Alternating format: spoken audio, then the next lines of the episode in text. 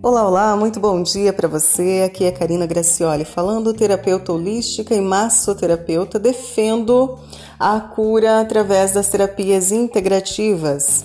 Estou aqui hoje gravando o primeiro podcast sobre saúde. Vamos falar sobre diabetes, tá?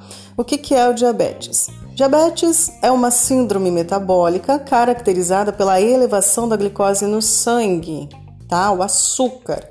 Pode ocorrer devido a, devido a defeitos na secreção ou na ação do hormônio da insulina, que é quando o corpo apresenta resistência à insulina. É produzido pelo pâncreas esse hormônio é, pelas células beta.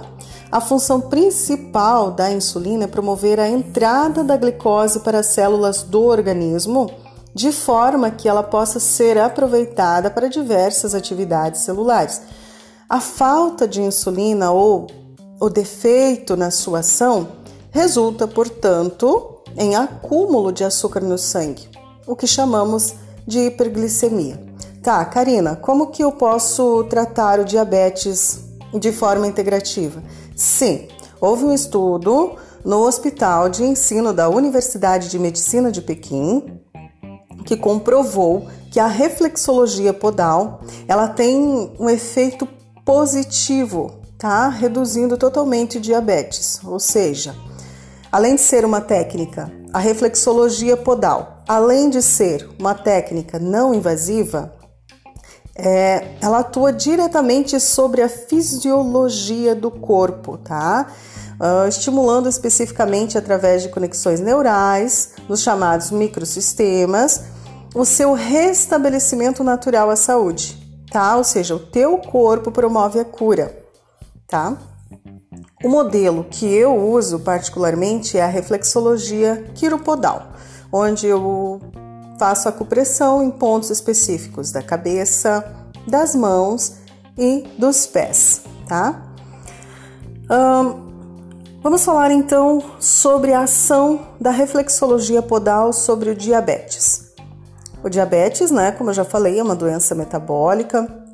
O portador dela não consegue degradar as moléculas de glicose corretamente ou em velocidade suficiente a glicose é o que? É um tipo de açúcar básico que ingerimos na alimentação e é essencial para a vida, é energia para né, os nossos afazeres do dia a dia. Só que uma alta taxa de glicose circulante no sangue pode provocar danos em órgãos como rins, além de poder levar até mesmo a amputações de membros inferiores e causar cegueira. É muito sério, gente. Pacientes com hiperglicemia são mais suscetíveis, inclusive, a ataques cardíacos e derrames, tá? Visto que a reflexologia podal ela atua diretamente sobre o sistema hormonal, ela é capaz de promover mudanças no metabolismo e nos processos fisiológicos, tá?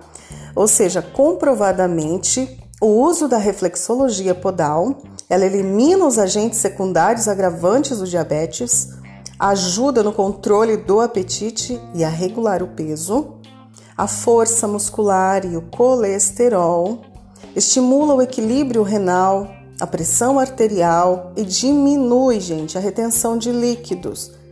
Promove o fluxo de sangue para os órgãos do corpo, ou seja, oxigena, leva nutrientes para os órgãos.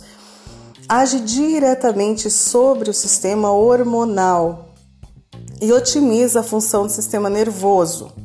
Ajuda a restabelecer o funcionamento do pâncreas e o equilíbrio metabólico, revertendo o quadro clínico do diabetes. Ou seja, o diabetes pode sim ser revertido se for tratado a causa do desequilíbrio, tá? E a reflexologia podal oferece essa possibilidade.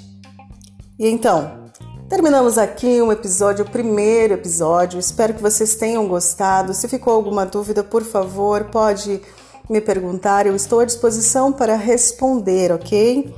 Um grande abraço a todas e até o próximo episódio.